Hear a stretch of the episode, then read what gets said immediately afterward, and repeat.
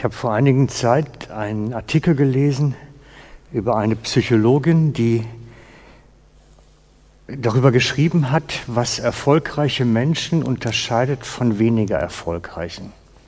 Und sie hat das recht breit abgestützt als Untersuchung und hat nachher geschrieben, als Endresultat steht da, die hartnäckigen siegen über die, die gut sind. Die ausdauernden, die beständigen siegen über die Guten. Das ist kein christliches Zeitung gewesen oder irgendwas, das ist eine ganz normale Psychologin gewesen. Und ich habe gemerkt, wie Gott mir in, der Zeit, in dem Moment sagte, betrachte das mal geistlich. Hartnäckigkeit, dranbleiben. Und ich habe das seit einigen Wochen jetzt so bei mir als, als so etwas, was man bewegt, innerlich bewegt. Die Frau hat ähm, einen neuen Begriff dafür geprägt. Sie hat geschrieben vom Grit. Grit haben. Und zwar nicht mit T hinten, sondern mit D hinten. Grit haben als ein Wort, was sowas vereint wie Ausdauer, Hartnäckigkeit, Beständigkeit, Zähigkeit.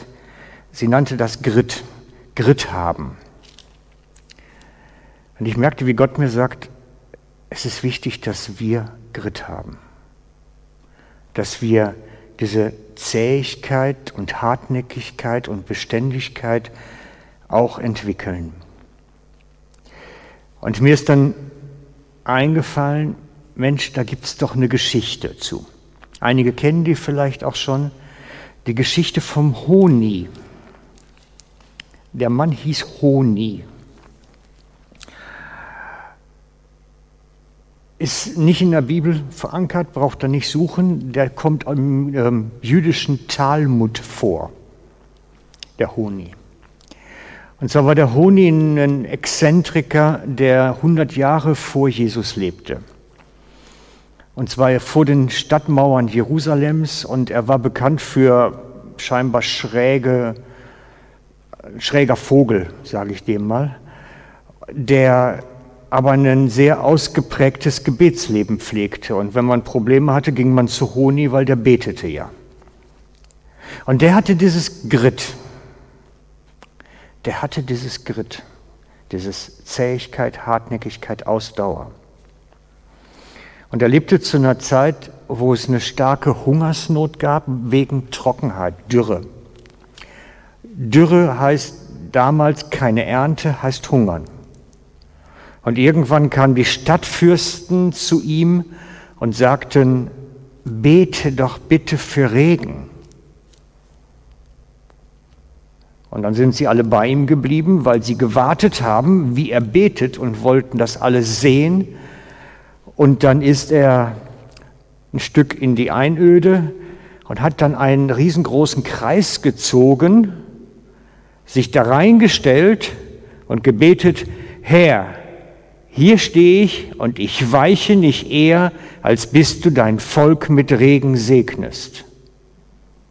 Und sie schrieben nachher im Talmud darüber, dass er den Himmel so bestürmt hätte, dass so an Dringlichkeit, an Energie, dass da gar keine Frage mehr offen war.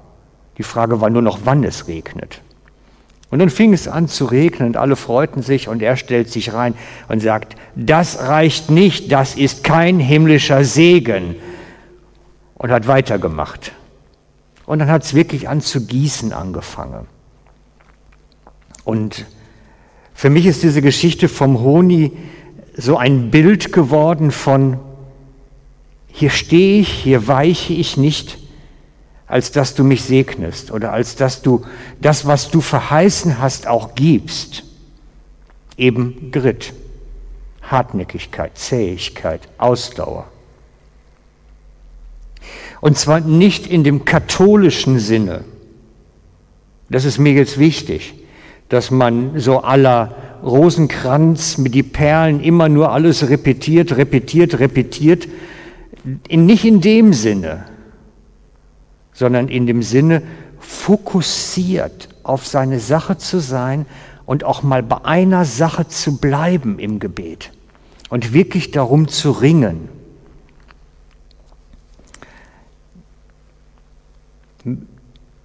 Ich habe immer wieder mal Mühe mit Gebetstreffen, wo man nicht bei der Sache bleibt sondern wenn man dann betet einer los und fängt an dann für Tante Bertha, für Tante Hanna, Onkel Karl und Onkel Theo und vielleicht noch für die Mission in Simbabwe zu beten. Und dann fängt der Nächste an mit Onkel Karl und der Mission und fängt dann wieder an und es geht kreuz und quer und bei der dritten Person bin ich seekrank, habe ich das Gefühl. Ich kann mich überhaupt nicht mehr konzentrieren. Um was geht es überhaupt hier? Ich weiß nicht, ob ihr das auch kennt, aber mir macht das Mühe ich komme eher damit klar, wenn es heißt, hey komm Leute, wir beten jetzt wirklich für Tante Bertha, weil die braucht unser Gebet und alle fokussieren sich darauf mit Herzensleidenschaft und Ausrichtung. Fokussiert sein. Fokussiert sein im Gebet. Nicht seasick praying. Das macht krank.